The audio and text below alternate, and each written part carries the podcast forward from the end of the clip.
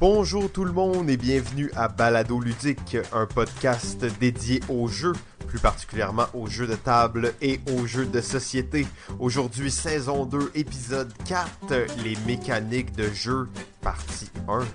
Je suis Simon et comme à l'habitude, je suis en compagnie du Pauloud des jeux, encyclopédie vivante, Monsieur Jean-François. C'est ton lingo! Salut Simon, ça va? oh oui, ça va très bien toi? Oui, ça va bien, ça va bien. Magnifique. Donc, euh, épisode 4, partie 1, les mécaniques de jeu, c'est quoi ça? Est-ce qu'on est dans une saison 2 puis on essaye plein de nouvelles affaires? Ah, ben là, c'est gros ça. C'est pourquoi, euh, voyons, c'est gros. Il y a beaucoup de choses à dire. C'est pour ça qu'on a ah. euh, part 1. Ben, en tout cas, les mécaniques de jeu, clairement, ça se couvre pas en 1h15. Et comme c'est notre résolution dans la saison 2, ben, on s'est dit, oh, on pourrait faire deux parties, peut-être. Ouais, ben, c'est sûr qu'on aurait peut-être pu réussir à, faire un épisode, sauf que je pense qu'on a une grosse intro à, dire. On a beaucoup de choses à, vous montrer pour commencer, c'est ça? Oui, absolument, absolument. En plus, euh, tu dis euh, faire ça en une partie. Moi, je pensais que tu allais dire on aurait pu faire ça en trois parties.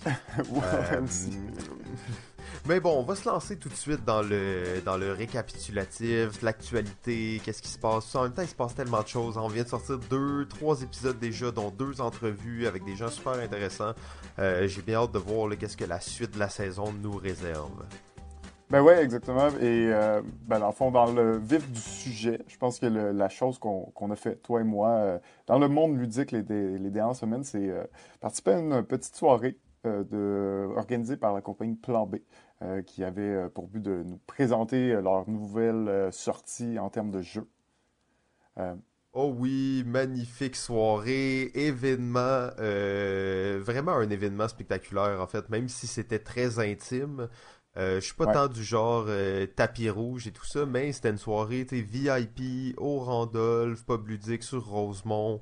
Euh, plein de gens de l'industrie intéressants étaient là, euh, sans compter bien entendu Tom Vassell. Euh, Tom Vassell à Montréal, c'est rare. À Montréal, de Dice Tower, alors c'était quand même assez excitant comme soirée, donc plein de gens intéressants étaient présents sur place. Ben ouais, exactement comme tu dis, Tom Vassell était présent à Montréal, il ne fait pas, il fait rarement son tour euh, il nous avait euh, d'ailleurs mentionné qu'il était déjà passé, mais avait seulement euh, fait un aller-retour pour aller visiter des, bureaux de, compagnie. et ça va être un, c'est un peu son cas là, aussi, même chose, il vient visiter Plan B, parce que Plan B l'ont invité à venir visiter leur bureau et euh, participer à cette soirée-là. Euh, on avait la chance donc d'être en présence de Tom Vassell.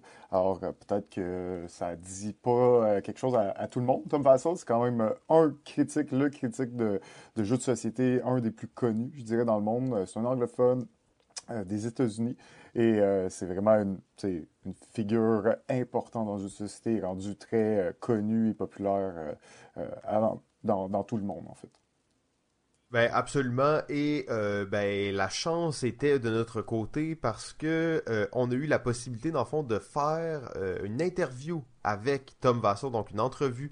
on a eu un 10-15 minutes là, où on a pu aller s'asseoir avec lui, s'isoler du groupe et lui poser quelques questions, échanger un peu avec lui.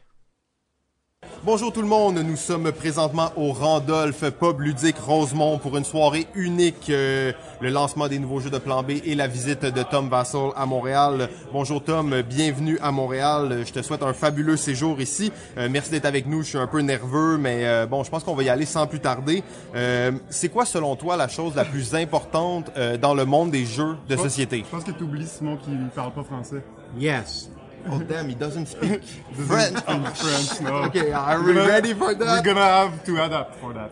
okay, he created the Dice Tower in uh, May 2005, now probably the biggest network dedicated to board game. For more than 15 years, he's been a major inspiration and guide for hundreds of thousands of players around the globe, including us.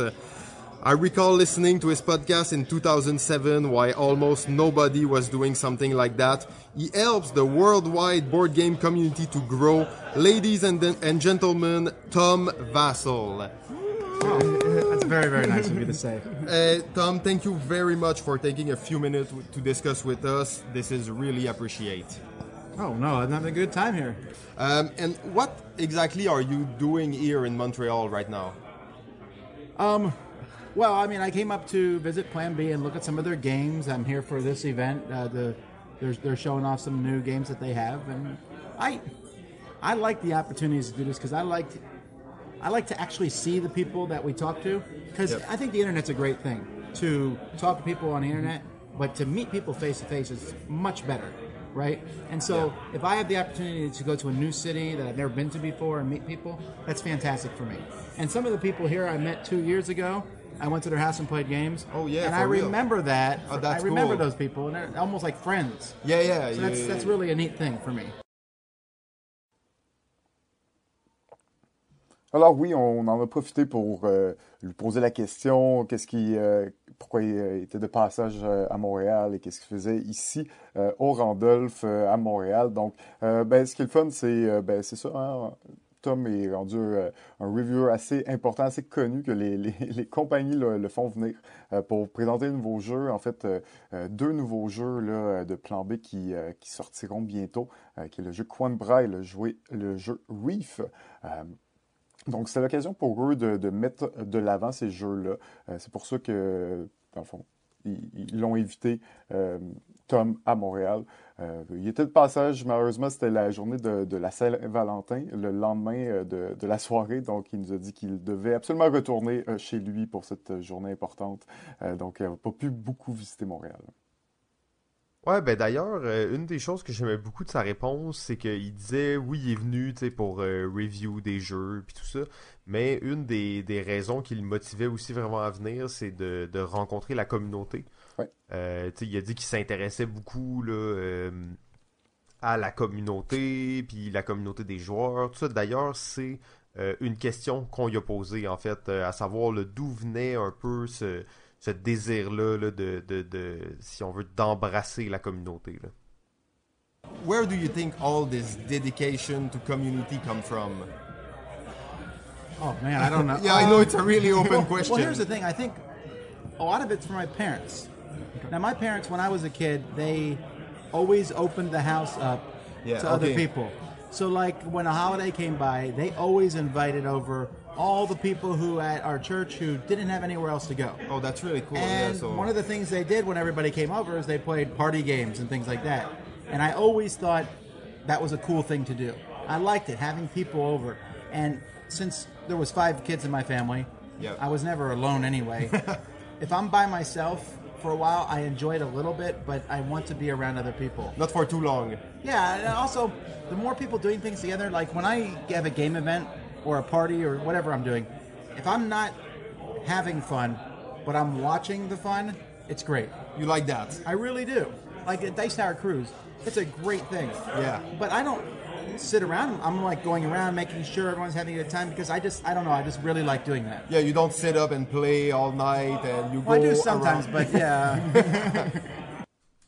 Ouais, ben c'est quand même intéressant de voir hein, que toute son histoire, là, ça commence vraiment euh, dans sa famille, grâce à ses parents, qui aimaient ça faire, euh, faire des, des soirées où le monde venait jouer à des jeux. C'était une autre époque pour le jeu, mais c'était euh, c'est intéressant de voir que ça part de là, tu sais, le fait toujours d'avoir eu un gros groupe. Là, d'ailleurs, Tom Vassal, on sait, il y a quand même une, une, une grande famille. Là.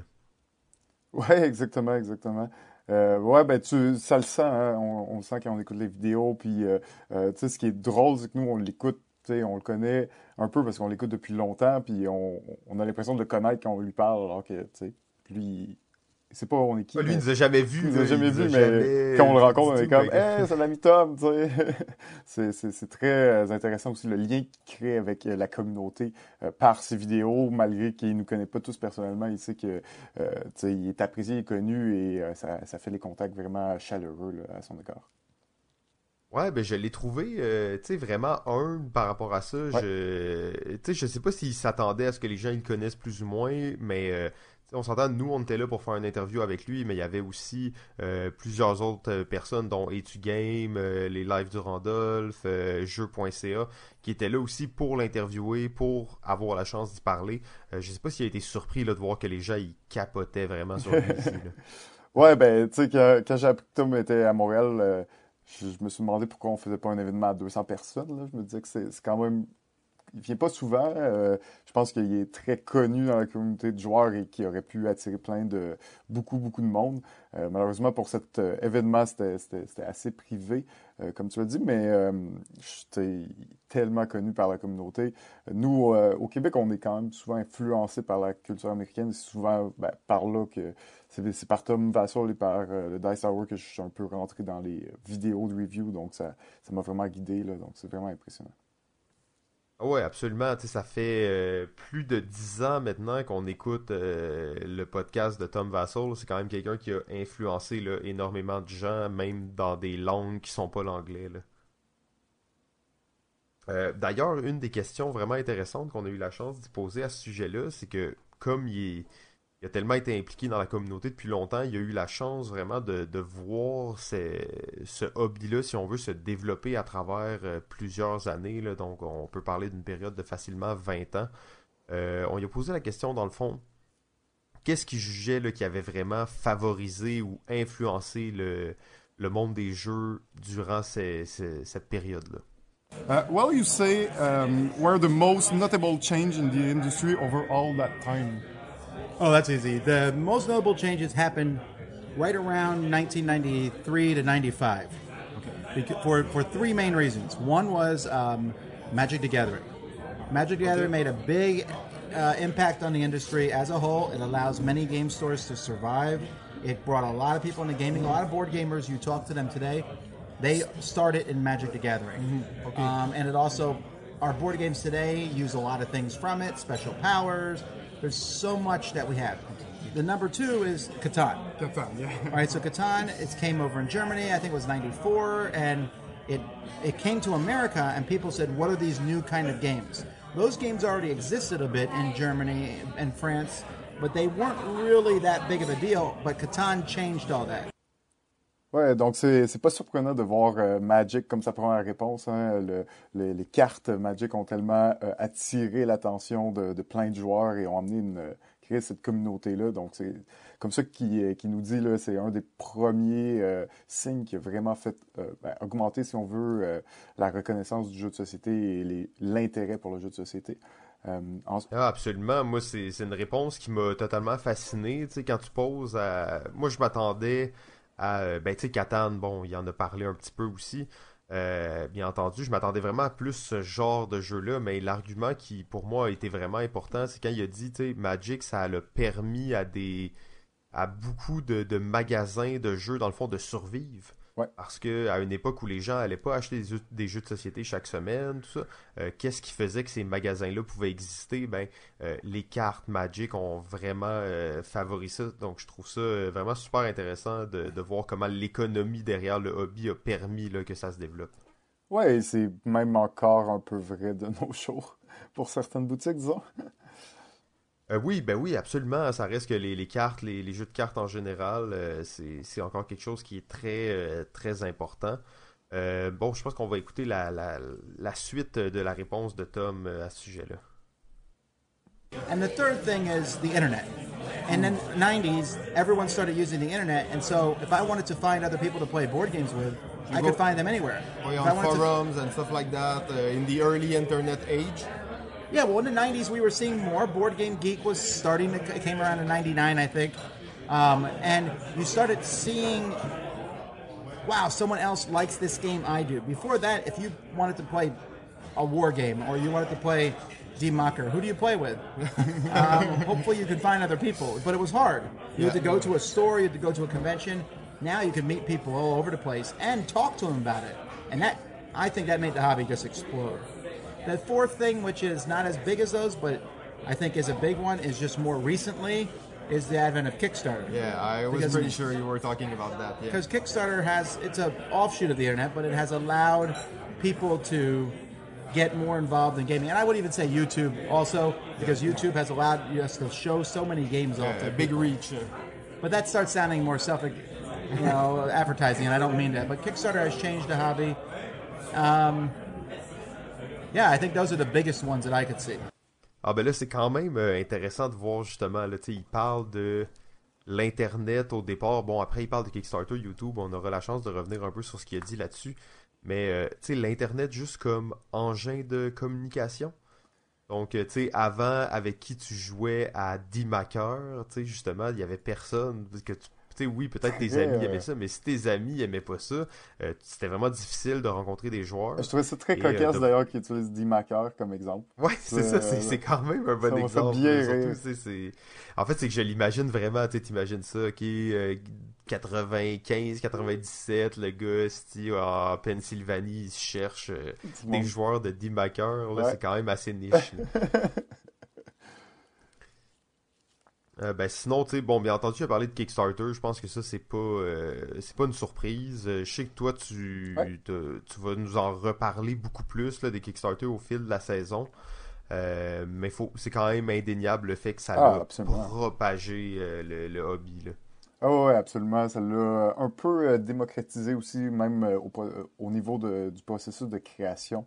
donc, ça, ça fait en sorte que c'est plus juste les grosses compagnies qui peuvent créer des jeux, même toi, dans ton salon, tu peux créer un jeu puis réussir à le faire financer par Kickstarter.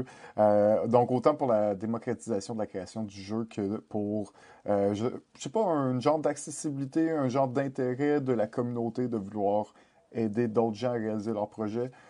c'est quand même, je pense, une idée qui est un peu dans, dans le vent en général dans, dans, notre société de nos jours, mais ça a vraiment, particulièrement le jeu de société a profité beaucoup du phénomène Kickstarter.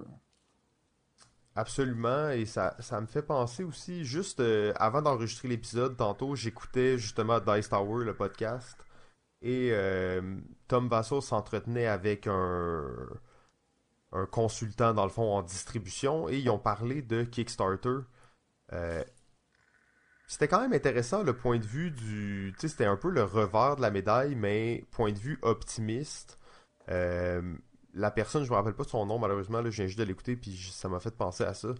Euh, il disait dans le fond, parce que la question c'était est-ce que tu trouves ça mauvais qu'il y ait de plus en plus de jeux qui sortent? Parce qu'à un certain point ça devient, il y en a beaucoup trop. Là, c'est, euh, il y a quelques années c'était possible de jouer pas à tous les jeux qui sortent, mais à tous les bons gros jeux qui sortent. C'était possible de tous les essayer là, il y a 5-6 euh, ans à peine.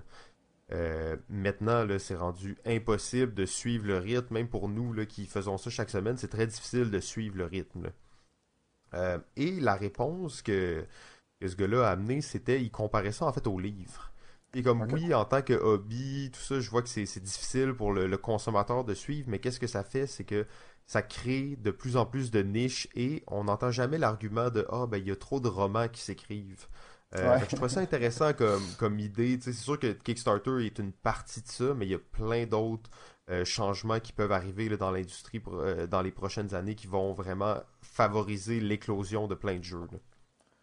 Oui, exactement. en effet, Kickstarter, donc oui, on va en reparler. C'est pas la dernière fois qu'on va mentionner ça, le Kickstarter ou le phénomène du sociofinancement. Et le dernier point qu'il mentionnait, il l'a mentionné très brièvement, c'était en fait YouTube. Euh, donc le fait justement de, pouvoir présenter des jeux sur YouTube, que des gens les notent, les reviews, les essayent, euh, ça c'est comme une diffusion du savoir qui est très grande. Euh, on voit justement qu'il était un peu humble à, propos de ça, il voulait pas en parler parce qu'il dit ah, ça c'est un peu trop de la publicité pour moi, donc je préfère pas en parler. mais c'est clair que ça a un très gros impact là, à jouer dans le monde du jeu. Ouais, absolument, absolument. Euh, c'est euh, On voit qu'il a bien suivi ça. Je trouve que c'est une façon vraiment intéressante de présenter euh, qu'est-ce qui a influencé le, le monde du jeu dans les 20 dernières années. Ben, peut-être pas 20, mais ben, c'est comme c'est assez original aussi. Là. Ben, ce qui est intéressant aussi, c'est aussi que il a nommé juste deux jeux là-dedans malgré tout. Là. Oui, euh, absolument. on aurait peut-être pu croire que d'autres jeux là, ont influencé. Je pense, oui, euh, clairement d'autres jeux qui ont grandement influencé euh, le, développement du jeu de société. c'est incontestable, mais il a juste nommé Magic et Catan. Fait tu vois qu'eux, ils sont comme à un niveau à part. Ils, ont, vraiment ouvert des portes qui, qui étaient fermées avant. Là. Ah, absolument, c'est des jeux qui sont encore là euh, à notre époque, puis qui sont pratiquement aussi dominants qu'ils pouvaient l'être il, y a, plusieurs années. Ouais, fait que c'était euh, vraiment euh, le fun d'être là avec lui. Hein. C'était assez un privilège de pouvoir le côtoyer durant cette soirée, sauf que on n'en a pas encore parlé, sauf qu'on on a pu interviewer quand même quelqu'un d'autre pendant cette soirée-là. Ah ouais, ben en fait, avant, euh, peut-être, Ah. tu sais, euh, qu'on pourrait y aller avec euh, la... Parce que là, tu disais, justement, on a eu la chance de le côtoyer, mais on a aussi eu la chance de lui poser euh, la question Ah, ben euh, oui. ultime, dans le fond, euh, qui est une prédiction pour les années à venir. Donc, en tant que gourou du monde du jeu, qu'est-ce qu'il prédit euh, pour le futur, en fait? I think we're going to see a lot of changes. Um, we're seeing Asmodee buying a lot of the companies up, but we're seeing lots of other games. There's a ton of games. So we're going to see some companies go out of business. It's just going to happen. But the market, we're going to see lots of new games and we're going to see some shifts. I don't know what they're going to be. But for consumers, it's good. The choices we have, I think, are going to continue to increase. We're going to see a lot more escape room slash party style games. We're going to see more games that use the internet or an app on the phone. Yeah. Like I just got an escape room game where um, it came in a box and there was like um, an invitation and I opened it up and it said go register for my bridal shower. And so I went online and I registered and it took me to another website. And that mix of that Yeah. with the thing, we're going to see more of that I think as time goes by. There's one coming out, a board game where you solve it using the Google Maps and things. Oh, for real? That's yeah, really yeah, yeah. cool. So Okay. we're going to see, I think, more of that. And you're excited about all these this new technology merging with the the old school board game classic Sure, table? because people always worry about, oh no, there's still chess and you know these other games still exist. Technology isn't going to get rid of these games, and people are going to use technology anyway. So why not mix them? It makes it fun. Bon, effectivement, il va un peu dans, dans l'idée là, qu'on avait déjà entamé comme conversation. Donc, beaucoup de types de nouveaux jeux. Euh, des jeux justement qui sont de plus en plus nichés, qui vont être de plus en plus spécifiques. Euh, et l'émergence, euh, donc même l'utilisation de l'Internet dans les jeux et les, euh, les téléphones intelligents, qui est quelque chose que moi personnellement, ça, ça m'excite beaucoup de voir où ça peut aller. J'ai pas été vraiment ébloui jusqu'à maintenant de ce que j'ai vu, mais j'ai vraiment hâte de voir comment est-ce que cette tendance-là de nouveaux appareils va s'incruster dans le monde du jeu. là. Ouais, en effet, c'est sa réponse quand, quand a dit, je suis comme, je suis d'accord à 100%, c'est pas mal. Sais, moi aussi, je vois ça là, pour le futur, donc euh, c'est vraiment une, une bonne réponse. Je pense qu'il y a clairement, il le voit. Puis aussi, euh, ce qu'on sait pas, c'est que Tom, des fois, il y a, il y a, il y a des petits insights, il y a, des, il y a de l'information privilégiée hein, qu'on qu'on- Que nous, on n'a pas.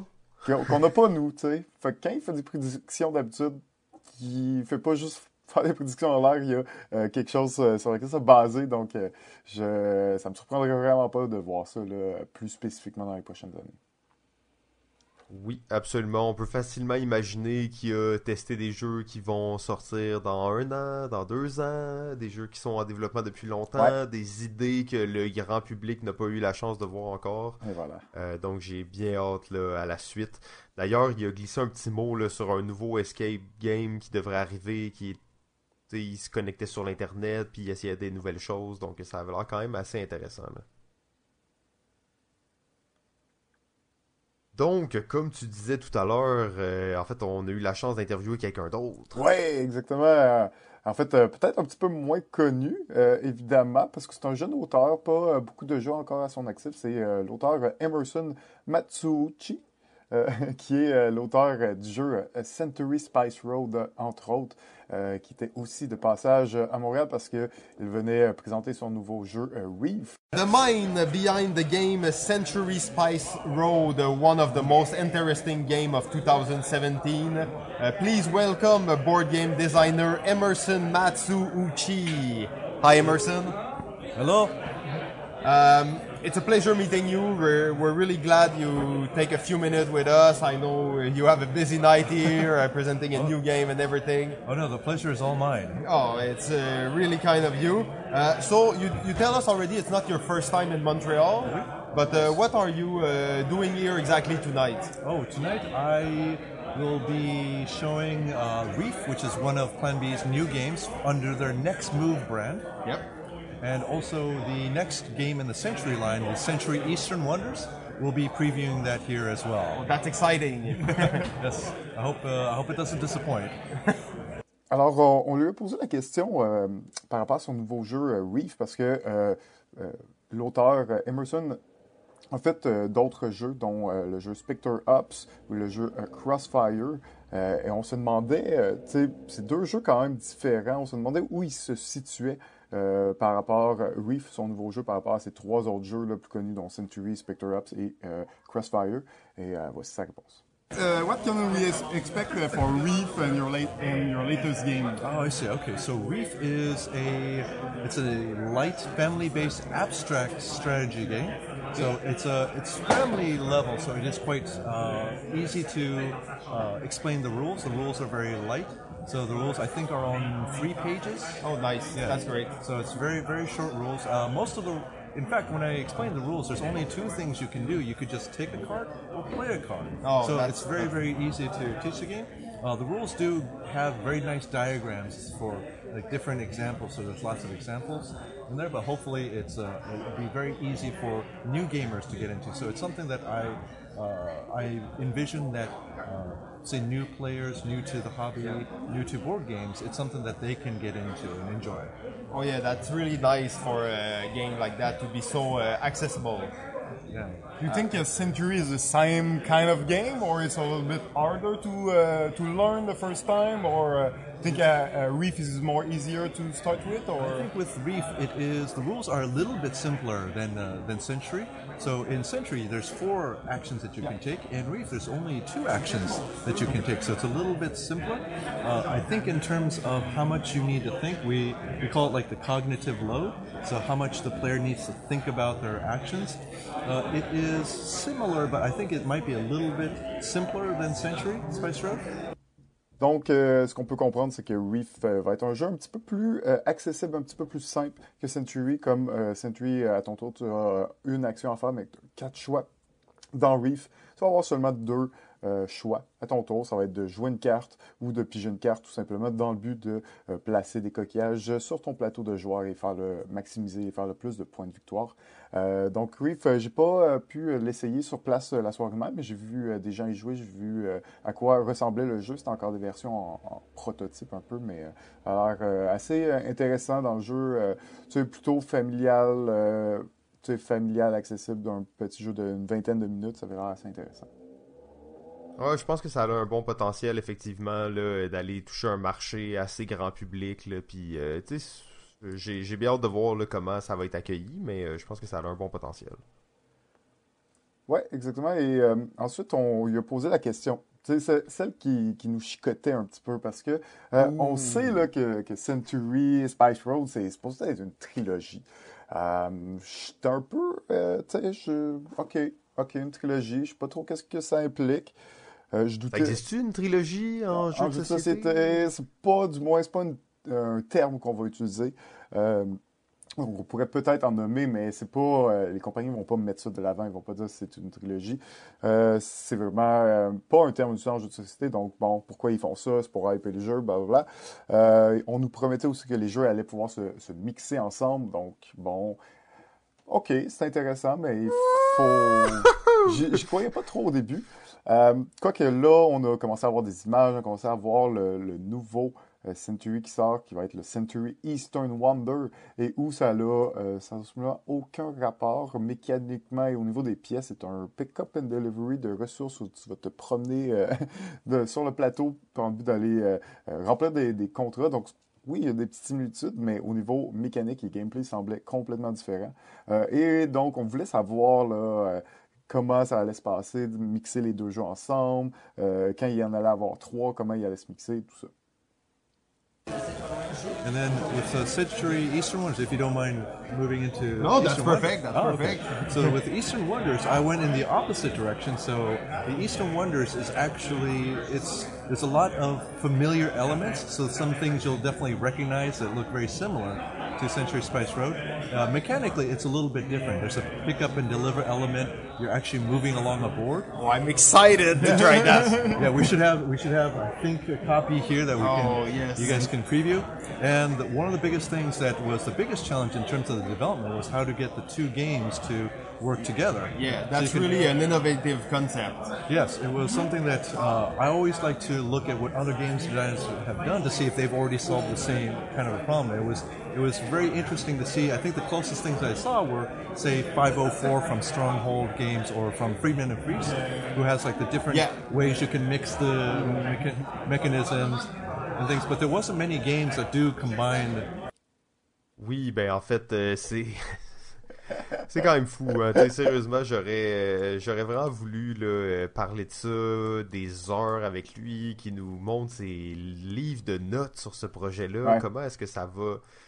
Tu sais, réellement, c'est trois jeux qui en font sept. Là. Euh, On s'entend, c'est c'est ça le concept. Ben, c'est c'est ce qu'il nous dit, c'est ce qu'il essaie de faire. En fait, il ne voulait pas juste faire prendre deux jeux et les mixer ensemble et qu'on ait le- la sensation que ce soit deux jeux mis ensemble. Il voulait que deux jeux mis ensemble donnent une sensation un peu différente, qui donne un, un plaisir et euh, euh, une émotion un peu différente autour de la table. Donc, on on- ben, n'a pas eu la chance d'essayer, euh, évidemment, le nouveau jeu ni euh, euh, le jeu mixé avec le, premier. Euh, mais selon euh, les, dires de l'auteur, ça avait l'air quand même d'une expérience différente. Donc c'est super intéressant de voir ça. Et euh, oui, en ce moment, il travaille en train de- essayer de, de faire ce casse-tête qui est de produire son troisième jeu qui va pouvoir bien se mixer avec le premier, ou avec le deuxième, ou avec les trois, ou jouer solo. Donc, avec ces trois jeux-là, là, sérieusement, il va créer sept jeux différents. Et c'est encore dur à croire, mais euh, après y avoir parlé, je suis déjà un petit peu plus confiant. Euh, et après aussi avoir vu les images là, du deuxième euh, Century, euh, je suis un petit peu plus confiant là, de, ce que ça va donner. Je ne sais pas si ça va être réellement cette expérience différente. Ça va être très, très similaire malgré tout l'un et l'autre, ce, que je peux présumer. Mais c'est quand même, ça me, ça me titille. là. J'ai bien hâte. J'ai bien hâte de voir ça. Ouais, ben c'est assez innovant en fait comme façon de faire. Une chose qui m'intéressait particulièrement dans sa réponse, c'est quand il disait qu'il réutilisait les mêmes pièces d'un jeu à l'autre. Eh Ben dans le fond, mettons quand il fait le, le 2.5 si on veut, là, le 1 et le 2 mixés ensemble, qu'il reprend les pièces du 1 et du 2, mais qu'il les utilise pour faire quelque chose de différent Ouais. avec. Euh, tu sais, on sent que c'est vraiment un exercice de design euh, assez unique. là. Ben, c'est unique parce que tu veux que ton jeu seul marche, puis tu veux que ton jeu mixé avec l'autre marche aussi bien. Tu veux pas que ça soit juste correct, tu veux que ça soit bon, tu sais. Euh, déjà, Ah, ben, c'est dur de, disait, il de disait, un jeu, pas, euh. Ouais, ben c'est ça, déjà en faire un, mais là en faire un imposé avec les pièces de deux jeux ensemble, euh, bel exercice. En fait, d'ailleurs, ça devrait être un genre de game jam qui pourrait être fait. Ouais. Euh, pogne euh, tel jeu et tel jeu, puis fait un jeu avec les pièces de ce jeu-là. En tout cas, euh, ça, ça sera pour un autre, euh, un autre moment. Euh, on a eu la chance d'ailleurs euh, de finir ça là, en lui demandant euh, si. Puis tu sais, on se doutait un peu de sa réponse. hein. Le gars, faut dire, il est euh, Emerson Matsuuchi. J'ai vraiment adoré le rencontrer. Hein. C'était un gars qui était Très, très extrêmement sympathique, euh, très sympathique, très généreux de son temps, très. et D'ailleurs, il, il parle français, il apprend le français à cause qu'il travaille avec Plan B depuis quoi, une année, deux années à peu près. Euh, et en fait, il nous parlait en français. Euh, donc super intéressant Mm. là, de voir euh, qu'il qu'il se forçait pour apprendre ça. Puis il parlait quand même assez bien en fait. Là. Ouais, exact. Il y a pas, on n'a pas eu une grosse discussion, mais les, les- Non. les quelques mots qui, qui nous a glissés étaient très compréhensibles. Non, c'est ça, c'était c'était cool de voir ça. Puis on lui a demandé, dans le fond, s'il pensait que ce- cette façon de faire des jeux, donc de créer un jeu qui se mixe avec un autre jeu et ainsi de suite, est-ce que c'était euh, une nouvelle tendance ou juste quelque chose d'un peu unique? In summary, uh, how an innovative system like that is created, and do you think it, it can be a new trend, or is just something that will be like one of a kind, something unique? Oh, that I'm, I'm not sure. It's from from designing it. It was a, it was a challenge. One of the difficult things is that it, to make the two game or elements of the two game work together Yes. is is a little bit of a challenge. But the biggest challenge is how do you make them to where it's also just as fun as playing either of the games. Yes, because uh, I, I bet you can create a game from those elements, but you want to create obviously a, a good game. Yes, something that adds some value to it. So it's not you're not playing just the combination of the two games, but something that's unique to that. So there's an element where you're using the cards as well as moving along this board, where there's a, there's we introduce an interesting decision point as to you can use a card in one of two ways now. And that was the interesting Oh, yeah, that's element really that we added that's not in in Spice Road or in Eastern Wonders. So we're hoping that that's the part that people will enjoy. Is that it's a new element that's unique to either side of the of this of this bridge that we call it. Oh, that's really, really a nice concept. Yeah, uh, we understand also that uh, you uh, plan to make a third one in the same uh, trilogy of Century. Is that something we can talk about? I think we could talk about it a little bit, but I'm still working on it, so it's still in progress. But, but my question is, was uh, can we expect expect the same thing with the third game that Yes. you can mix it with the other game and make a new game and a new experience? Yes, in fact, that? we my plan, uh, the plan for the third game is it's it's actually going to be more challenging uh, from the design perspective because it needs to work with the first game. It also needs to work with the second game, and it should work with all three of the okay, games. Okay, so you create three games, but in the real you create seven game. in we hope we, that's that's the goal. Like I said, it's going to be very challenging because we want it to be a, a different experience and not just feel like you smash two games together. Bon, on voit hein, qu'il qu'il voulait pas dire nécessairement qu'il était le seul à le faire, mais que c'était réellement ça, dans le fond, hein, qu'il n'y a pas grand-chose qui se compare à ça. Euh, et il a, il a donné une des seules comparaisons que j'ai en tête, euh, qui est en fait euh, 504, si je me trompe pas. Ouais. Euh, le, le jeu là, de Freeman Freeze où tu piges les mécaniques des modules au début de la partie pour créer une un jeu qui est pas unique, mais tu sais, il y en a 504 dans la Ouais. boîte en fonction de toutes les combinaisons. Euh, il, il y a effectivement pas beaucoup de jeux qui euh, ressemblent à ça. Non, mais c'est intéressant, Euh, en, effet, le parallèle, parce que 504, on s'entend que c'est un jeu assez particulier, là, comme on dit. euh, c'est 504, c'est 504 jeux dans le jeu, euh, dans la boîte, avec plein de composantes, tout- toutes les mécaniques utilisables possibles. Donc, pour moi, tu sais, 504, c'est plus un genre d'exercice de style. On sait que c'est un jeu que, que Friedman Freeze a traîné pendant plusieurs années. Un- ça a été un projet de, de longue date euh, et de longue haleine. Ça a peut-être ouvert la porte à ça, justement, cette euh, mode de la trilogie. Après ça, il faut voir, hein, ça me semble être quand même un concept assez compliqué à développer. Euh, je suis pas sûr qu'il se fasse emboîter le Ouais, pas puis là, en fait, autant, euh, aussi vite ou autant que, que, mettons, le Legacy a pu faire là, récemment. Non, c'est ça, absolument. Euh, une chose qui, qui me rassure peut-être un peu par rapport à ça, c'est euh, de voir que c'est c'est- Plan B qui travaille là-dessus, là, donc c'est pas n'importe quelle compagnie. Dans le sens, c'est pas un délire, c'est pas un exercice de style. Ouais. Le but au final reste de produire des bons Ouais. jeux, des jeux qui vont Exact. se vendre, euh, sans que ça soit ultra mercantile. là. mais tu sais, le but c'est de produire des, des produits de qualité qui sont même à un certain point assez euh, accessibles. Euh, donc c'est ça qui me dit un peu que le concept il y a de l'intérêt, surtout si c'est euh, on s'entend que c'est pas ça qui, qui vend le jeu. C'est pas le fait qu'ils se mixent tout ensemble qui, qui fait que les gens vont l'acheter. Ça, c'est plus pour aller chercher le côté gamer derrière qui est comme, oh, c'est quoi ça, comment ça fonctionne? Euh, donc, c'est qu'est-ce que je trouve intéressant là aussi. Ouais, exactement. Donc, euh, j'ai bien hâte de voir la suite de ces créations. Un auteur assez jeune là, qui, qui en promet, je pense. Oui, euh, gars super sympa, je suis convaincu qu'on va réentendre parler de lui, euh, bah, surtout s'il travaille avec Plan B euh, sur euh, deux prochains jeux euh, qui devraient sortir d'ici peu. Euh, ben, en fait, ça, c'était vraiment cool là, d'avoir la chance d'interviewer des gens comme ça. C'est sûr qu'on reçoit des invités, on fait des épisodes avec des invités. Ça, c'était ultra improvisé. Mhm. Euh, on s'est fait inviter à cette soirée-là. Ils nous ont dit Vous avez la chance de faire une entrevue, la pognez-vous Oh, ok, ouais, on a sauté sur l'occasion. Euh, mais c'était vraiment intéressant de couvrir un événement comme ça. Ouais. Euh, D'ailleurs, tu as mentionné, là, euh, il sortait, euh, Plan B présentait Reef et présentait un autre jeu qui s'appelle Coimbra, Ouais. euh, qu'on a eu la chance d'essayer ensemble d'ailleurs. Ouais. Euh, dans une partie légèrement chaotique, je dirais. Euh, faut ouais. dire, euh, Ça c'est un.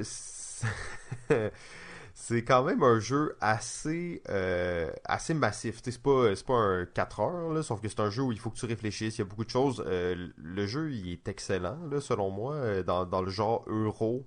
Euh, c'est un jeu qui, est excellent. En fait, j'ai très hâte de rejouer. Hum, je pense qu'on l'a joué peut-être dans des conditions un peu, faut dire, hein, c'est une soirée où les gens sont là pour, euh, ils discutent, ils boivent, euh, l'ambiance est quand même assez à la fête, donc tu sais, t'installer, jouer à un jeu que ça te prend euh, 25 minutes, 30 minutes, comprendre les règles, puis faire une game qui va durer deux heures la première fois, c'est peut-être un peu extrême, on a quand même joué trois tours sur quatre.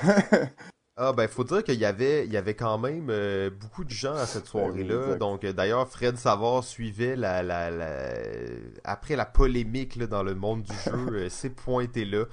donc super intéressant. il y avait Fred Savard, Tom Vassell, Emerson Matsucci, bien entendu il y avait Martin Bouchard de Plan B, il y avait Carl Tremblay des Cowboys fringants, il y avait Dave Bellil des Appendices, il y avait Normand Damour, propriétaire du Randolph.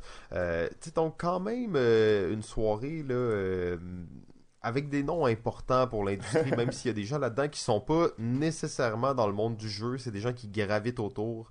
Euh, donc euh, super soirée en fait, félicitations là, euh, pour l'organisation, vraiment une belle, une belle réussite selon moi.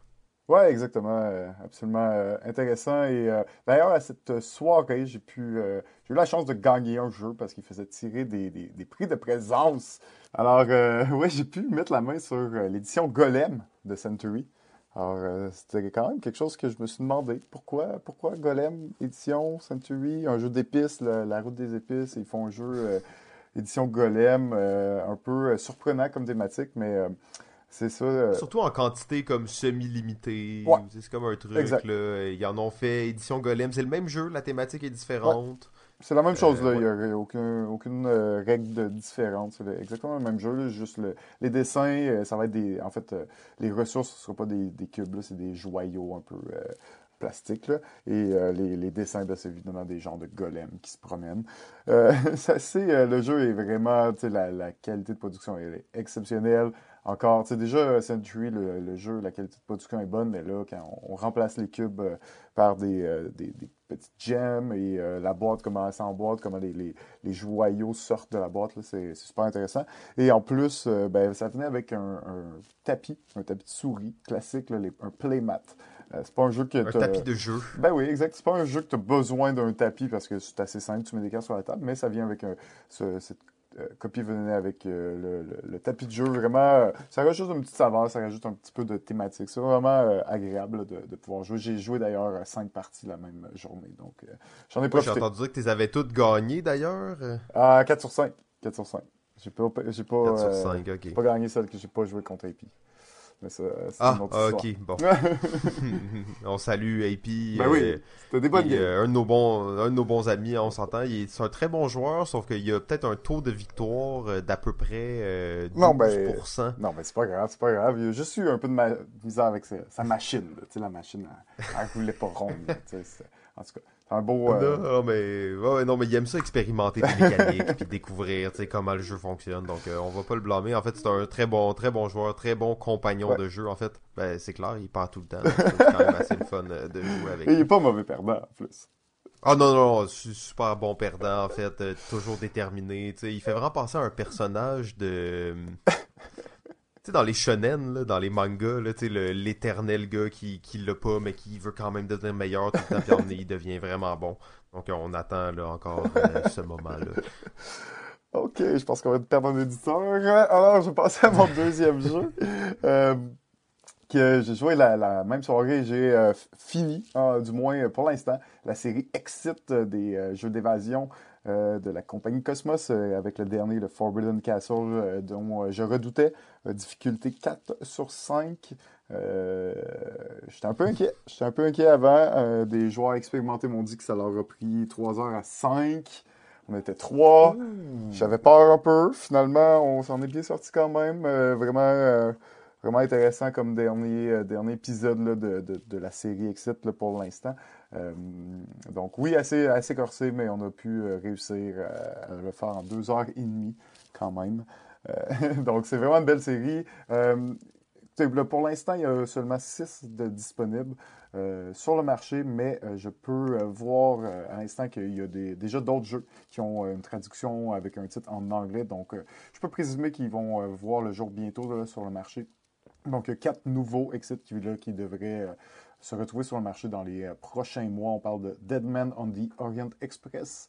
Euh, on parle aussi de, Mysterious Museum euh, et bon, de deux, trois autres aussi qui s'en viennent. Donc, bien hâte de, voir la suite de ça parce que même après ça, tu sens qu'ils ne répètent pas les mêmes énigmes, ils répètent pas les mêmes choses, ils réussissent à, à nous surprendre de différentes façons. C'est vraiment, vraiment hâte de voir la suite des choses. Non, je dois admettre à mon grand désarroi que cette tendance est là pour rester et que je vais l'embrasser avec toute la passion qui se doit pour une Ben ouais, nouvelle tendance aussi forte sur l'industrie et De toute façon, je vais. accepter. T'as pas besoin d'en parler, je vais en parler à chaque fois. hein. Fait que j'en ai essayé d'autres. Non, mais j'a- j'espa- j'attends juste d'aimer ça, en fait. J'attends ça avec la plus grande impatience. Mais je dois dire qu'Exit, pour de vrai, ils m'ont quand même assez impressionné. Ouais, ouais, ouais. À 16%. Hey, hey, puis euh, c'était pas dans notre planning, mais euh, écoute, j'ai fait un, un vrai escape room. J'étais allé à Escapaz. Je te l'avais Oh pas dit. oui, t'as fait quelle pièce? J'ai fait euh, une pièce qui n'est maintenant plus disponible, je crois, la salle Pop.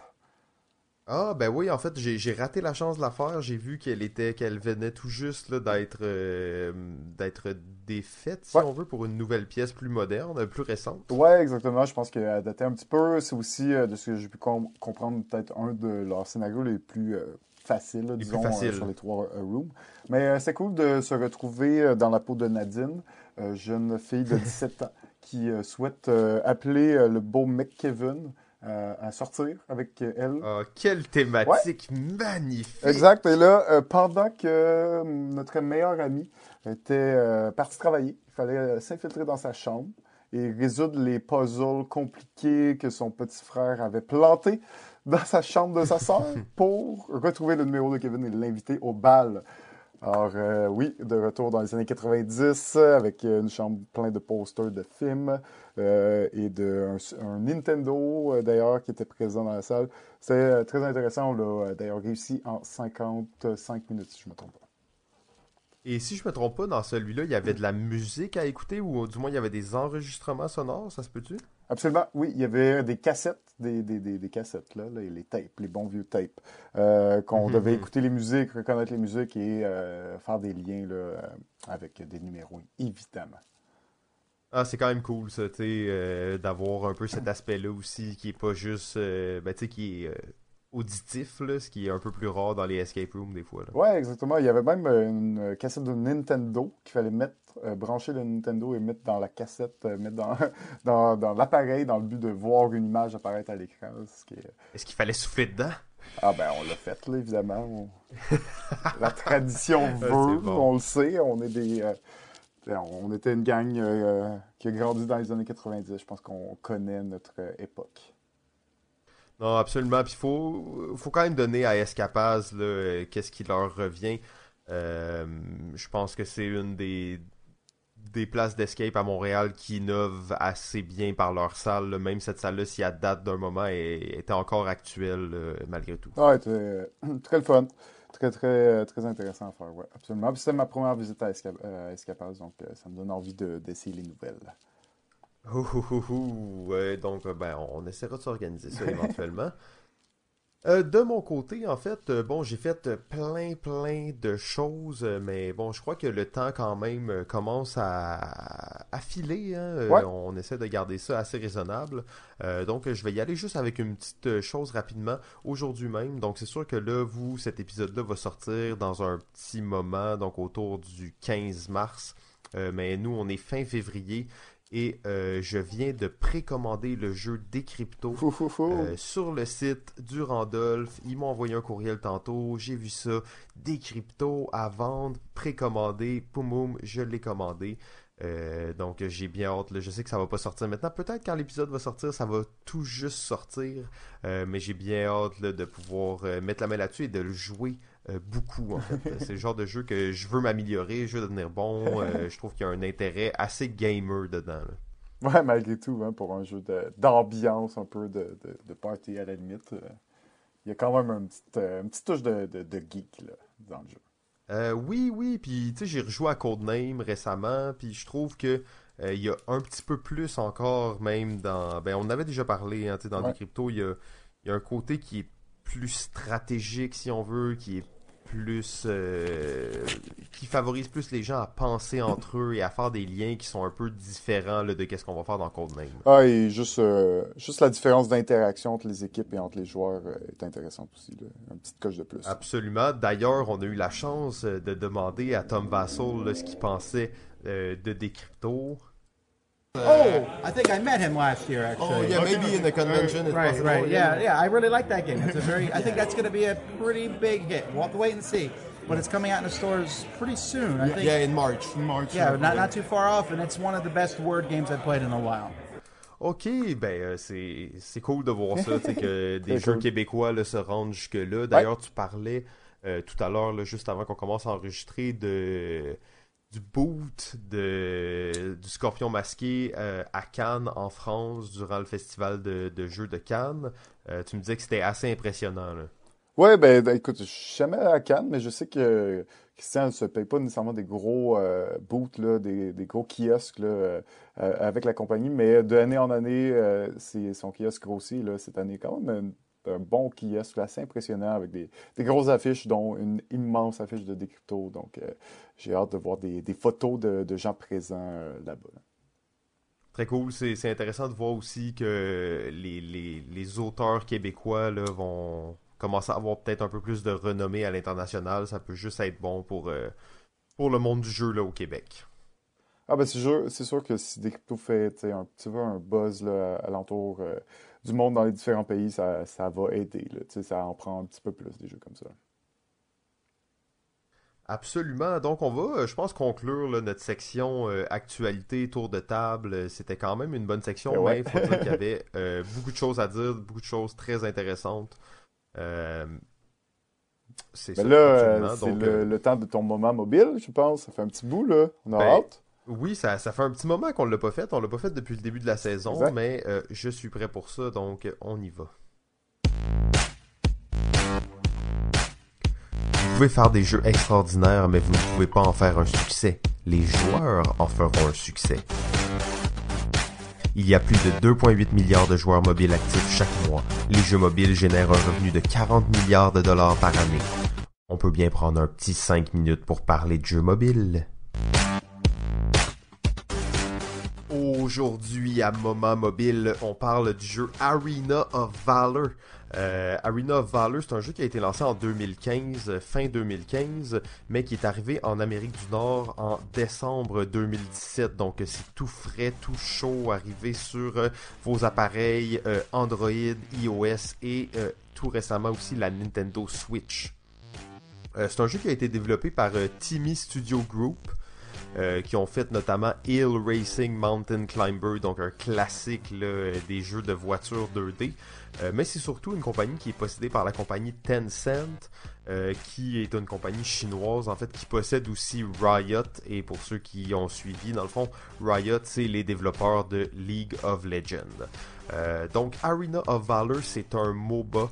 Euh, donc un multiplayer online battle arena, un jeu de combat, d'arène, multijoueur en ligne, euh, qui est très très très similaire à League of Legends.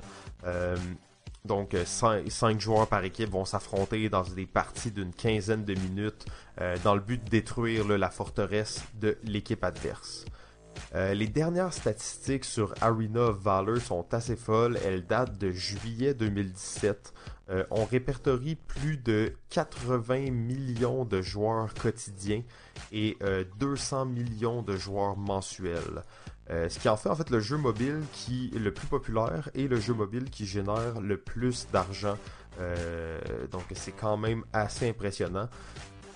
Le jeu est tellement populaire en Chine euh, que Tencent là, a subi des pressions du gouvernement pour limiter euh, le nombre euh, d'heures de jeu euh, qui peut être joué euh, dans le but de, entre, parent- entre guillemets, d'assurer un développement sain pour les enfants.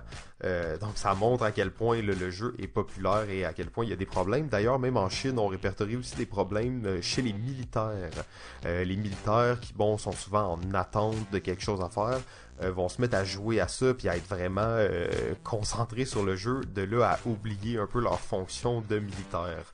Euh, donc, bien entendu, la Chine a dû aussi réglementer ça chez euh, ses employés de l'armée. Euh, bon, c'est un, un MOBA, hein, donc assez classique, jeu très compétitif. Euh, on propose plus, plus de 56 héros différents, euh, bien entendu, d'un univers euh, un peu fantastique, un peu futuriste. Et d'ailleurs, ils ont un partenariat spécial avec DC Comics. Donc, on a quatre personnages pour le moment de DC. On a Batman, le Joker, Superman et Wonder Woman qui vont se battre contre des mousquetaires cyberpunk ou des elfes robots. Ou... En tout cas, c'est un univers assez éclaté. Euh, ce qui est intéressant des MOBA en tant que tel, et surtout de celui-là en fait, c'est que c'est pas des jeux qui sont pay to win. Donc ça veut dire que c'est pas à cause que tu payes que tu vas avoir des meilleurs bonhommes ou tu vas avoir des avantages dans le jeu. Euh, c'est vraiment des jeux qui sont basés sur les aptitudes des joueurs et sur le travail d'équipe qu'il va y avoir. Sur les plateformes mobiles, il y a énormément de, euh, de MOBA, donc de Multiplayer Online Battle Arena. Euh, il y en a beaucoup. Euh, parce que bien entendu League of Legends c'est très populaire, Dota, Smite, donc il y en a plusieurs qui sont très populaires. Alors beaucoup de développeurs ont essayé de recréer cette expérience-là sur mobile. Par contre, il y en a très peu qui réussissent à le faire, surtout au niveau de l'ergonomie des contrôles, je dirais. Euh, c'est difficile de prendre une expérience ultra complexe de clavier souris et de l'amener sur un téléphone qui est essentiellement tactile. Euh, je dirais que Arena Valor le fait, ben, en fait, le fait mieux que toutes les autres, mais surtout le fait très bien. Euh, donc on a vraiment l'expérience MOBA, on a l'impression de tenir une manette, les contrôles sont pas trop compliqués mais sont bien faits pour permettre quand même de la bonne stratégie. Euh, donc pour terminer les côtés contre, les côtés pour, les côtés contre, euh, j'ai essayé d'en trouver. Euh, j'ai pas réussi en fait vraiment de trouver des vrais côtés contre. bon, si vous aimez pas des MOBA, bien entendu, vous allez pas nécessairement aimer ça. Euh, mais pour ceux qui aiment les MOBA, j'ai pas vraiment trouvé de côté contre. Peut-être un, petit point que j'ai noté, c'est que euh, la batterie, c'est quand même un jeu qui est énergivore. Hein. donc la batterie s'épuise assez rapidement. Pour ceux qui ont connu l'époque frénétique de Pokémon Go, j'imagine que vous avez encore votre, euh, votre batterie portative. Eh bien, ça va vous être utile. Euh, sinon, c'est quand même un jeu aussi qui est en gros 3D. le jeu est beau. Euh, sauf que si vous avez des vieux téléphones, ça se peut qu'il euh, y ait un peu de lag. Le jeu peut être un peu lent. Les pour, donc c'est une expérience MOBA qui est parfaitement adaptée au mobile, très intuitif, très bon contrôle. le jeu est très beau, la trame sonore est, intéressante, c'est tout le niveau esthétique est bien fait. Énormément de joueurs, donc les parties vont démarrer très rapidement. Euh, pour ceux qui jouent à League of Legends, vous savez, ça peut prendre jusqu'à une dizaine de minutes avant que la partie commence réellement. Euh, dans ce jeu-là, ça va être en, en deux minutes, la partie va être commencée avec le chargement et tout. Et euh, les parties durent en moyenne 10, 15 minutes maximum, ce qui est un investissement de temps beaucoup moins, moins grand que de jouer, disons, sur l'ordinateur à League of Legends où une partie va durer peut-être jusqu'à 40 minutes c'est pas mal ça en fait pour tous ceux qui sont des fans de MOBA ou pour ceux qui, euh, comme moi, vous manquez de dévouement pour vous mettre un vrai MOBA en ligne euh, sur votre ordinateur. Euh, ben moi je pense que Arena of Valor c'est une très bonne recommandation pour vous. Excellent, merci beaucoup Simon. Ben, c'est intéressant parce que je savais pas que ça existait des MOBA sur sur téléphone ou euh, sur portable et tablette parce que justement, les contrôles, c'est plutôt compliqué là, euh, à traduire euh, une bonne expérience sur un portable comme ça. Absolument, puis je dois dire, ça fait longtemps que j'en cherche des MOBA sur, sur Android, que j'en cherche des bons. quand j'ai trouvé celui-là, j'ai été vraiment étonné. tu as vraiment un bon feeling, tu contrôles comme une manette, sauf que tes doigts sont jamais dans le chemin, tu as accès à tes, des spells. Souvent dans ce jeu-là, tu as des skills que tu actives. C'est bien fait. Euh, moi, j'ai, je n'y ai vu que du feu, en fait. Là, je l'ai pris, puis j'ai commencé à jouer tout de suite. Là, j'ai pas eu à m'adapter ou rien. Là. OK. Intéressant. Ben, déjà, une bonne quantité de héros. Euh, partie vite, en effet, ça doit être assez énergivore comme, euh, comme jeu, ce, ce, type-là. Oui, absolument. Mais euh, bon, c'est ça. Donc, c'est quand même là, un jeu assez intéressant. Là, on arrive. Oh là là, euh, enfin! Euh, enfin, Sujet de mais là, on savait. euh, c'est un, c'est un épisode en deux parties, donc on savait là, que ça allait être assez, assez violent et assez lourd en contenu. Les mécaniques de jeu. Qu'est-ce qui, qu'est-ce qui, pourquoi on parle de ça? Ah, ben, dans le fond, tu sais, on, on s'est un peu aperçu qu'on est des gars de mécanique. Hein, tu sais, on, on s'est dit à chaque épisode, on va faire, euh, euh, on va parler d'un sujet, une thématique, une mécanique, un auteur, tout ça. Euh, on on s'est rendu compte qu'on on n'avait pas parlé de beaucoup de, de, de, de thématiques. On, a- on avait surtout parlé, eu des épisodes de, mécanique. Euh, donc, on, on trouvait ça important ou intéressant surtout de, de mentionner ou un peu nommer, faire un peu euh, euh, le recensement des types de mécaniques qui existent euh, et euh, en parler un peu de ces mécaniques-là, dans quel jeu on les a vus, dans quel jeu ils sont intéressants. Parce qu'évidemment, il y a des mécaniques, mais il y a plusieurs façons euh, d'utiliser cette mécanique-là, plusieurs itérations à une même mécanique. Donc, pour nous, c'est intéressant de continuer à parler de, de mécanique. Et oui, on va, on va probablement un jour faire un, épisode de thématique au moins. Mais là, on est dans le gros. Là, on voulait faire le, recensement complet des différentes mécaniques. Donc, on a à peu près 20 minutes pour en parler. Ça serait vraiment pas assez pour euh, cet épisode-là. Il y en a quand même une bonne quantité. Euh, mais c'est pour ça qu'on va se reprendre et on va continuer le tout dans la, partie 2 de l'é- de l'émission. Euh, ben oui, belle introduction en fait. Euh, je pense que le mot-clé dans qu'est-ce que tu as dit, c'était recenser les mécaniques. Peut-être les décortiquer un peu aussi. En faisant nos recherches, on s'est rendu compte qu'il y a comme différents niveaux de mécaniques. Il y en a qui sont très très précises et il y en a d'autres qui sont extrêmement larges. Euh, donc ça, c'est peut-être le genre de, de, de discussion qu'on va avoir là, quand on va aborder certaines mécaniques. Donc, ben là, on est prêt. On est, on est de retour dans le sujet. Ah, ben on commence y va. là. Ok, Eh, là c'est difficile de commencer. On revient vraiment là, dans, dans une autre étape de notre vie. Euh, je vais y aller avec peut-être quelque chose. Euh...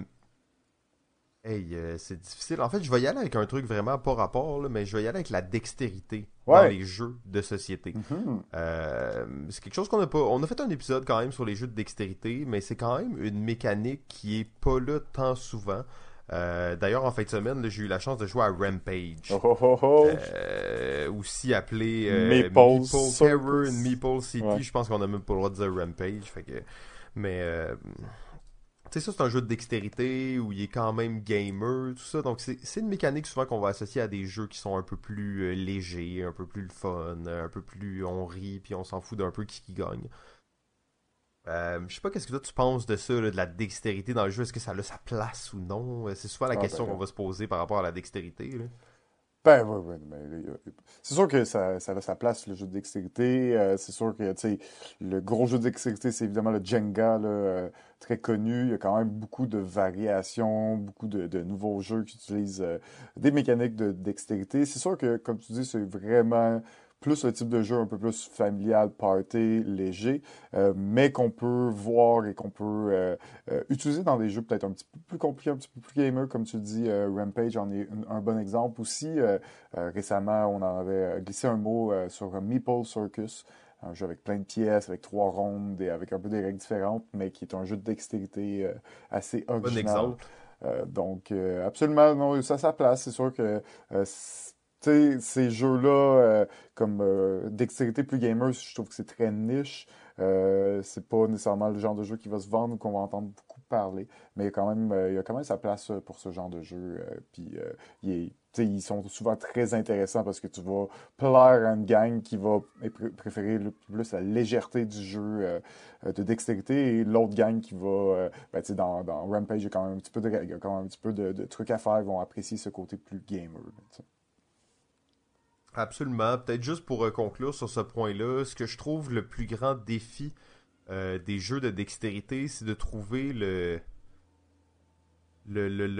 point névralgique là où dans le fond c'est pas trop dur, mais c'est pas trop facile, puis c'est à peu près similaire pour tout le monde. Euh, souvent, c'est que ça va être des jeux où des gens vont avoir une très grande facilité à le réussir, alors que d'autres vont pratiquement être ça va pratiquement être impossible pour eux de le réussir, même s'ils s'entraînent beaucoup. Euh, je trouve que c'est ça qui. C'est des jeux qui sont très difficiles à balancer, en fait. Ouais, mais en même temps, c'est aussi beaucoup des jeux euh, qu'on joue pour le plaisir, qu'il n'y a pas de, euh, compétitivité réelle axée sur ce jeu-là. Donc, c'est plutôt léger comme, comme mécanique. puis ça reste, ça reste que ça. C'est, ça fait un des plaisirs du jeu aussi, hein, le fait qu'il y ait du monde qui ont plus de misère que d'autres. C'est ça un, des, des, des, éléments qui peuvent créer le, plaisir dans ce jeu-là. Ouais, ouais, c'est drôle là, de rire du pauvre gars qui est pas capable de faire des pichinottes. Shake. Sans arrêt avant de placer un bloc, c'est parfait. ok, hey, euh, un autre euh, style de jeu intéressant. Moi, j'apprécie beaucoup euh, cette catégorie. C'est pas, tu sais, c'est une mécanique, mais en même temps, c'est plus une grosse catégorie, une famille de jeux qui s'appelle les jeux de déduction. Parce qu'évidemment, dans, dans, cette euh, catégorie, oh, oh, oh. dans cette catégorie-là, ben, il y a plusieurs mécaniques possibles, même des mécaniques quand même assez différentes.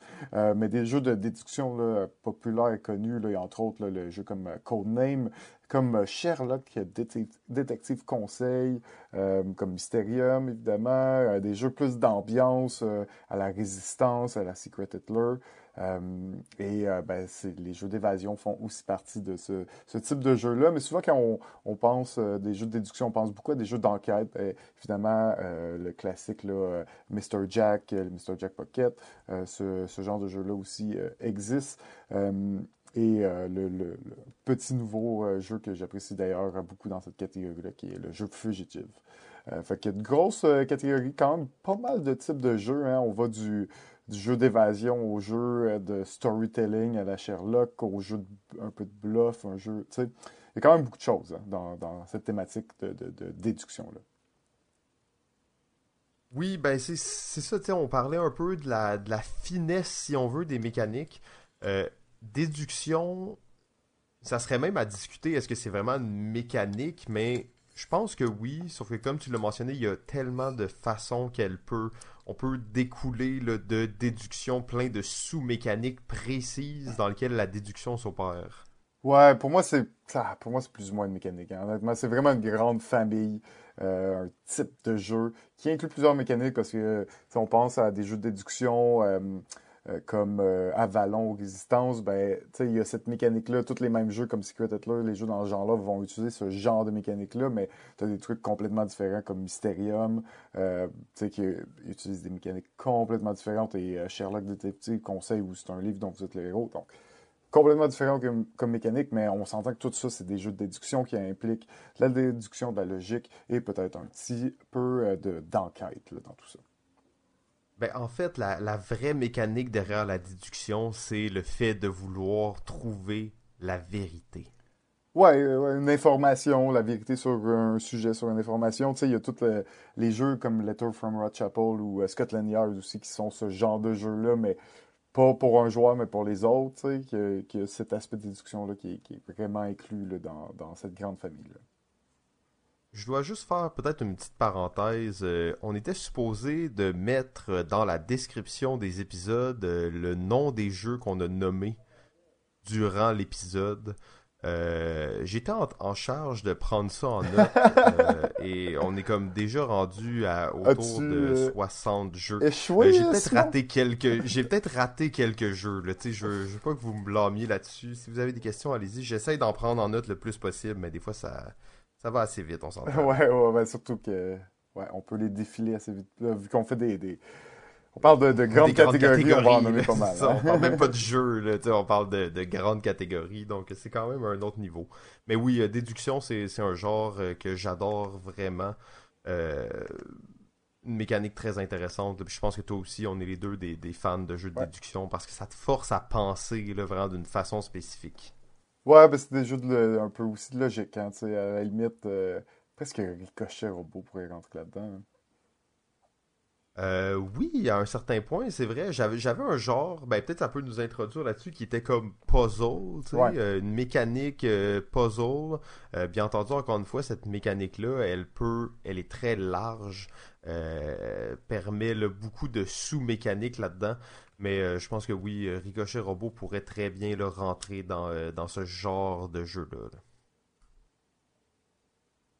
Hmm, de mon côté, en fait, j'aimerais aborder une mécanique. Et là, comme on, le temps file dans cet épisode-là, je vais y aller peut-être avec des mécaniques qu'on a déjà parlé, mais que je juge qui sont assez importantes. Comme ça, on, va pouvoir effleurer le sujet. Et pour ceux qui seraient, ceux celles qui seraient plus intéressés, vous pouvez vous référer à des anciens épisodes.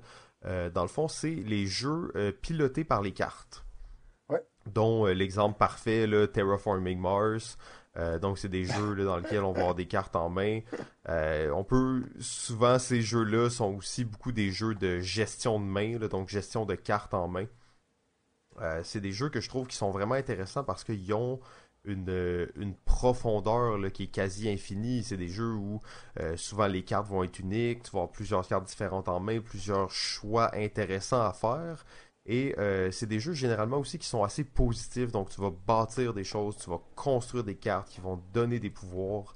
Euh, donc je trouve que c'est des jeux là, qui sont vraiment intéressants parce qu'il y a quelque chose, il a une histoire qui se crée autour de ça. souvent tu vas créer une civilisation en jouant des cartes, créer euh, donc, un, si on veut, une espèce de petite machine. Ouais, en effet, c'est quand même une mécanique très utilisée dans le, le wargame. Euh, alors, j'aurais pas nommé Terraforming Mars, j'aurais plus dit Twilight Struggle euh, comme exemple ah parfait de cette ah, mécanique. Oui, Twilight Struggle, très très bon exemple. Ma, en fait, préférence, mon intérêt pour ce jeu. donc oui, tu sais vraiment très inspiré des wargames, beaucoup, euh, beaucoup utilisé dans ces, euh, dans ces types de jeux-là, euh, mais utilisé à bon escient et de, de vraiment différentes façons là, maintenant par les jeux de société. Là. Ouais, et même un peu trop, peut-être, on va retrouver énormément de jeux là, qui sont. en fait, je sais pas pourquoi en tête j'ai l'exemple de Unfair, qui un genre de jeu où tu as des cartes en main, tu vas jouer des cartes. C'est la tendance Kickstarter 2016-2017, je dirais. Là. Euh, donc, c'est que c'est une façon très simple de faire des jeux parce que, dans le fond, tu vas créer une quantité très grande de cartes qui vont influencer un système. Puis, dans le fond, ben, après ça, c'est la, la, beauté, la synergie des cartes qui va faire si le jeu va se démarquer ou non. Généralement, d'une mécanique de jeu assez simple aussi. Oui, c'est ça. Le, généralement, c'est joue des cartes, fait qu'est-ce qu'il y a sa carte. Donc, c'est des jeux qui vont peut-être s'expliquer euh, assez facilement. Puis, je trouve que c'est une mécanique assez versatile. Faut pas que ça devienne abusé non plus, là, parce que justement, comme c'est simple à mettre en place, ben simple. Je dis, c'est toujours compliqué de faire un jeu, mais euh, c'est quand même assez euh, accessible comme méthode pour faire des jeux. Excellent. Et moi, je continuerai avec une mécanique un peu moins peut-être connue, un peu moins populaire, ou du moins euh, que, que, je connais pas beaucoup de jeux à ce niveau-là, mais c'est les, les, jeux de pick-up and delivery de. Je sais pas comment dire en français, hein, par contre. Euh, euh, de, livraison. Prends et livre. de, ah, de livraison. De livraison, c'est dix fois mieux, en fait. Les jeux de livraison. Euh, d'ailleurs, on va essayer d'utiliser les, les, termes francophones, ou du moins en inventer peut-être de, sur le moment pour en parler. Donc, les jeux de livraison, je trouve que c'est très bien trouvé ça. Donc, c'est généralement des jeux de. Bon, on va devoir livrer des ressources à des endroits, donc promener des pions, des trains, des, des camions, whatever. Euh, sur un plateau dans le but de livrer des marchandises à certains endroits, euh, dont euh, certains jeux là, assez intéressants, importants dans, dans cette mécanique-là. On a le, jeu Steam. de, Martin Wallace, jeu de train assez marquant. on va aussi avoir le, connu et je sais que tu apprécies beaucoup le jeu Keyflower, euh, qui a quand même une mécanique importante. Oui, euh, qui, a quand même, c'est pas un jeu qui est basé sur le pick-up and delivery, mais euh, il y a une mécanique très claire de, de, de livraison là, à l'intérieur du jeu. Exactement, puis même dans, dans, un autre jeu là, comme le jeu Istanbul, c'est un petit peu abstrait dans le sens que tu vas là, loader la marchandise sur une tuile, tu vas la dépenser à une autre tuile, donc c'était pas nécessairement le sentiment, mettons, comme particulièrement dans Steam où tu vas mettre des, des ressources presque sur un train puis qui vont faire un parcours. Euh, donc peut-être une mécanique, il y a cette mécanique qui existe un peu plus abstraite, mais qui est quand même une mécanique de, pick-up and delivery et donc de livraison. Euh, un jeu un peu particulier qui a peut-être passé inaperçu, que j'ai quand même beaucoup aimé, mais joué qu'une seule fois, c'est le jeu Panamax. Euh, qui est un jeu où, en gros... Ah, ça, c'est ton genre de ah, jeu. Hein. J'aimerais essayer, mais je sais que c'est vraiment ton genre de un jeu. Un jeu sur le canal du Panama où on va euh, devoir loader des marchandises d'un côté ou de l'autre euh, de, l'océan, ben, euh, du Panama, et les, faire le transport dans les écluses et les transporter de l'autre côté pour ben, faire réussir notre livraison. donc un peu un jeu obscur, assez massif d'ailleurs, mais très très très le fun. Et un jeu aussi un peu moins un peu moins connu, mais qui est connu par beaucoup de gamers, qui est le jeu Container C'est un jeu aussi. Euh... Oui, ben Container, il était dans ma liste. En fait, c'est un très bon jeu. Euh, d'ailleurs, je pense pas que c'est un jeu qu'on a déjà parlé. Je pense pas, non. À l'émission, c'est un jeu où, dans le fond, on est un espèce de paquebot là qui va se promener puis marchander des, des containers en fait d'une ville à l'autre. Ouais, exact. Puis c'est vraiment aussi, tu sais, comme trois paliers là dans, dans le jeu là, dans le sens que tu es là comme comme transporteur, mais aussi comme commerçant. Puis là, tes transports, il faut que tu les vendes à d'autres commerçants. Donc, vraiment un gros jeu quand même euh, économique. Euh... Ouais, ben en fait d'ailleurs la beauté euh, de ce jeu-là, c'est que l'économie va vraiment être bâtie par les joueurs. Donc si les joueurs décident que telle ressource vaut plus cher, ben elle va valoir plus cher. Mm. Euh, donc c'est vraiment intéressant là, comment l'économie se déploie puis qu'elle est différente d'une partie à l'autre. Exactement. Donc, euh, tu sais, je peux pas en nommer énormément parce que c'est pas nécessairement une mécanique super répandue. Euh, en tout cas, beaucoup moins que certaines autres mécaniques mais euh, quand même toujours des trucs euh, assez euh, intéressants et un jeu que je peux pas ne pas mentionner qui est le jeu Empire Builder de 1982. Oh, ben en fait, j'allais te le soutirer, ah, mais t'as été plus rapide. C'est sûr que j'en parle. jeu de, de, livraison de marchandises de train, mais où on va construire notre réseau ferroviaire à travers l'Amérique en dessinant avec une, un, crayon sur, sur la map. On va dessiner notre, nos, nos, rails pour accroître notre reach sur les différentes villes euh, et donc euh, notre économie. Donc, bon, un peu archaïque comme jeu, mais quand même une petite pensée pour ce jeu-là, Empire Builder. Ouais, ben moi c'est un jeu que j'adore, c'est un jeu que ma femme adore en fait, donc j'ai joué beaucoup à ce jeu-là. Euh, ouais, ouais, je, je l'ai, j'ai joué assez régulièrement. Ça fait un petit bout que j'ai pas joué parce que malheureusement, comme tu l'as dit, le jeu est peut-être un peu vieillot. C'est quand même un jeu quand même long, date, hein, de 1982. Euh, une partie va prendre facilement 3 heures euh, à jouer, même à 2 ou 3 joueurs, donc c'est assez long. Euh, et surtout, il y a quand même une espèce d'aberration dans ce jeu-là. Probablement dans ce jeu-là, les distances, tu les ressens.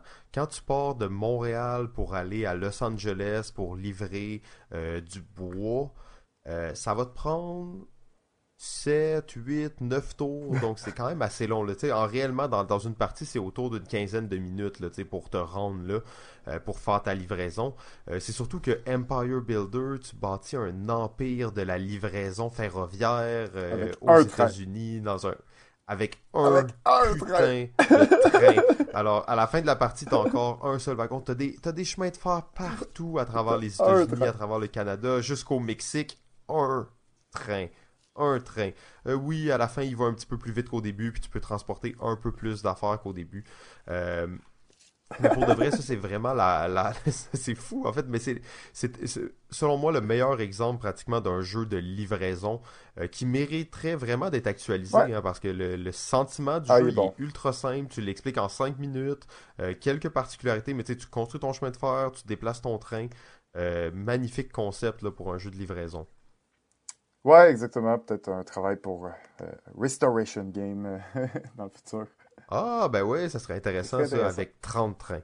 Ouais. Euh, sinon, de, de, mon côté, bon, j'avais un, un, petit exemple, en fait, que j'ai vu qui, qui, qui m'a excité, c'est Deep Sea Adventure. Ouais. c'est pas absolument un, PK, un jeu de livraison, là, mais c'est quand même un jeu où tu vas aller chercher des trésors, tu vas les ramener. Euh, donc c'est comme un peu l'essence d'un jeu de livraison, si on veut ultra simplifier, une toute petite boîte, euh, Hunk Game, on en a parlé des jeux japonais. Euh, assez souvent. Des jeux japonais magnifiques, minimalistes, dans des superbes boîtes. donc c'est ça, on a déjà parlé assez souvent de ce jeu-là. Sinon, j'avais un jeu un peu moins connu euh, qui s'appelle King of Air and Steam. Ah ouais, ouais, ouais. Euh, donc qui est un jeu, un jeu de 2013. Je crois que c'était un jeu sur Kickstarter, mais à l'époque où Kickstarter était encore quelque chose d'un petit peu euh, plus obscur et raffiné Ça que file un Kickstarter cette affaire-là. Euh, oui, exact, sauf que je te dirais Kickstarter, la bonne époque, dans le sens que c'est quand même un jeu où les règles sont très claires, le travail d'édition est assez solide dessus. Euh, le jeu est d'ailleurs assez bon. Euh, c'est un jeu de livraison vraiment où on va livrer et en train et en zeppelin. Euh, assez cool. D'ailleurs, c'est un jeu dans lequel tu peux aussi échanger avec les autres joueurs. Et là, c'est vrai, là, c'est pas, pas une affaire de délire. Les échanges sont réellement permis dans le jeu. donc, ben, non, mais c'est des échanges plus c'est des échanges plus classiques dans le sens que euh, tu vas laisser des, euh, des cubes de ressources à certains endroits sur tes, euh, dans tes entrepôts, dans le fond, et les autres joueurs, si tu leur permets en échange d'argent, ont le droit de prendre les cubes qui se trouvent dans tes entrepôts. S'ils se trouvent là avec leur train ou leur zeppelin. Euh, donc quand même une, vraiment un jeu de livraison là, de A à Z. Toutes les mécaniques tournent autour de cette mécanique de prends et livre, les jeux de livraison. On a du temps pour un autre? Ça commence à être serré, hein? Euh, 1h15, ok. Je pense, je pense qu'on on a le temps pour un petit. T'en as-tu un petit que tu pourrais faire? euh? Non. Tout des gros. Non, Tout ok. ok, ben en fait, je vais y aller avec un, un petit truc rapide. Puis là, euh, comprenez, hein, on a une liste de comme euh, 80 thématiques euh, euh, mécaniques devant nous. Puis là, on, on les choisit un peu au hasard là-dedans. Euh, une rapide, je pense, c'est euh, tous contre un. Ouais, Donc, on peut penser à Mansion of Madness, à euh, Scotland Yard, Fury of Dracula. Euh, donc, les jeux où un joueur, euh, Imperial Assault, si je me trompe pas aussi, fonctionne comme ça. Donc, c'est des jeux où il va y avoir une espèce de maître de jeu, si on veut. Donc, un joueur qui va jouer un rôle particulier, alors que tous les autres joueurs vont être contre ce joueur-là. On parle de, de jeux à plus que deux joueurs, on s'entend, là. Euh, c'est rare que tous contre un, euh, Ouais. ça se fait. Mais quoi qu'il ça peut se faire. En fait, Ça moi j'ai souvent joué euh, à New York Chase en fait, en jouant trois trois policiers et l'autre personne jouait le criminel. Donc Mm. Ah, ça vrai. peut être fait, mais réellement c'est des jeux qui vont se jouer habituellement à plus que deux joueurs. Certainement. C'est pas un- une catégorie qui a, encore une fois, beaucoup de jeux de- dans ce genre-là. C'est quand même une, une mécanique assez particulière là, dans, dans le jeu de société, là, malgré tout. Absolument, c'est un genre de jeu coop, mais où le, le si on veut l'ordi, l'intelligence artificielle va être jouée par un humain. Euh, je trouve que c'est quand même intéressant, mais difficile d'amener ça, parce que comme tu l'as dit, il y a des limitations souvent au nombre de joueurs que tu vas devoir être pour que l'expérience soit, euh, soit le mieux. Donc c'est peut-être pour ça qu'on en voit un peu moins euh, sur le marché, quoique là, Imperial Assault, qui est un gros jeu de Star Wars, fonctionne euh, selon ce principe-là. là. Ouais, ben d'a- d'ailleurs, le premier que tu as mentionné, Mansion of Madness, euh, tu sais que pour leur- la deuxième édition du jeu, ils ont rajouté une application qui, jouait le, le rôle du, de l'autre joueur. Ouais, donc dans le fond, c'était réellement un jeu coop. là. Fait que, ben, tu peux encore le jouer avec un vrai joueur comme l'affronter, mais fait que les, les jeux, tu sais, les jeux qui ont ça, même dans, j'avais joué à Decent, puis c'est la même chose, tu es supposé avoir un joueur qui joue contre toi, contre deux ou trois autres joueurs, ben, on jouait avec une application, puis c'est l'application, le, le computer, comme on, on dit. Euh, donc, c'est des jeux qui ont tendance à vouloir tendre vers le, le co-op pour une plus grande, euh, je sais pas, euh, peut-être plus, plus attrayant pour, pour un joueur, le co-op peut-être? Ouais, ben c'est que c'est des jeux qui sont peut-être un peu plus. Tu sais, souvent, il y a toujours l'espèce de question qui va jouer euh, la personne qui sera pas en équipe avec les autres? Euh, Il y a des jeux où réellement tout le monde veut jouer cette personne-là parce que c'est le, le rôle le plus cool dans le jeu, alors qu'il y a d'autres jeux où euh, peut-être que ce rôle-là est un peu moins intéressant, donc il y a moins de gens qui veulent le jouer. Fait que c'est peut-être un peu difficile de, de jauger. Faut dire que souvent ces jeux-là, ils ont réellement deux mécaniques euh, complètement différentes et des objectifs de jeu complètement différents Exact. des deux côtés. Absolument. Euh, donc ça l'amène là, des fois peut-être euh, des, du, des problèmes de balancement au niveau du plaisir en fait, ce qui est pas souvent quelque chose qu'on va parler, là, mais pour un jeu comme ça, c'est peut-être quelque chose qui peut arriver. Euh, L'idée de rendre ça coop, ben, c'est peut-être plus accessible, les gens ils ont pas... Ils, on- faut, faut dire aussi que les jeux coop ils ont un attrait parce que les gens jouent contre un système et jouent en groupe au lieu de jouer un contre l'autre. Ben, euh, dans le un contre tous, on a vraiment le côté là, euh, de, confrontation. Quoi, ben, bizarrement, t'as un joueur qui est tout seul puis qui entend ce que les autres disent, puis tu sais, il, il est juste euh, pris avec lui-même à essayer de, contrer leur plan. Fait que ouais, un style un peu particulier, mais vraiment, c'est un style que j'aime beaucoup, là, Scotland Yard reste un, grand classique pour moi. et je meurs d'envie de- d'essayer Fury of Dracula, qui me semble magnifique comme jeu. Euh, oui, absolument. J'ai jamais joué non plus, mais c'est comme euh, un peu la, le- la version gamer là, de New York Chase. Exact. Donc euh, oui, ça a l'air absolument, absolument intéressant. Je pense que là, on a pas mal atteint notre limite pour ça. De toute Ouais. façon, on va avoir un- un- une belle heure com- pratiquement complète pour en parler dans la partie 2 qui sera la semaine prochaine. Absolument, absolument. En attendant, JF, euh, je te souhaite une excellente semaine. Je te remercie euh, énormément pour euh, ta collaboration à l'émission. Merci à toi, à bientôt. Donc, on remercie là, toutes les gens qui nous écoutent. C'est vraiment apprécié euh, de savoir que, que vous nous écoutez en si grand nombre. On reçoit beaucoup de commentaires de, de gens qui nous disent qu'ils apprécient beaucoup le, le- la balado. Donc, pour nous, c'est vraiment encourageant. Puis ça nous donne euh, le goût de continuer à travailler fort là-dessus. Euh, vous pouvez toujours nous suivre sur Facebook, nous envoyer des messages. Euh, ça va nous faire de plaisir de partager ça avec les auditeurs. Euh, en attendant, ben, on se retrouve la semaine prochaine. Nous remercions notre diffuseur jeu.ca. La musique est une gracieuseté de bensound.com.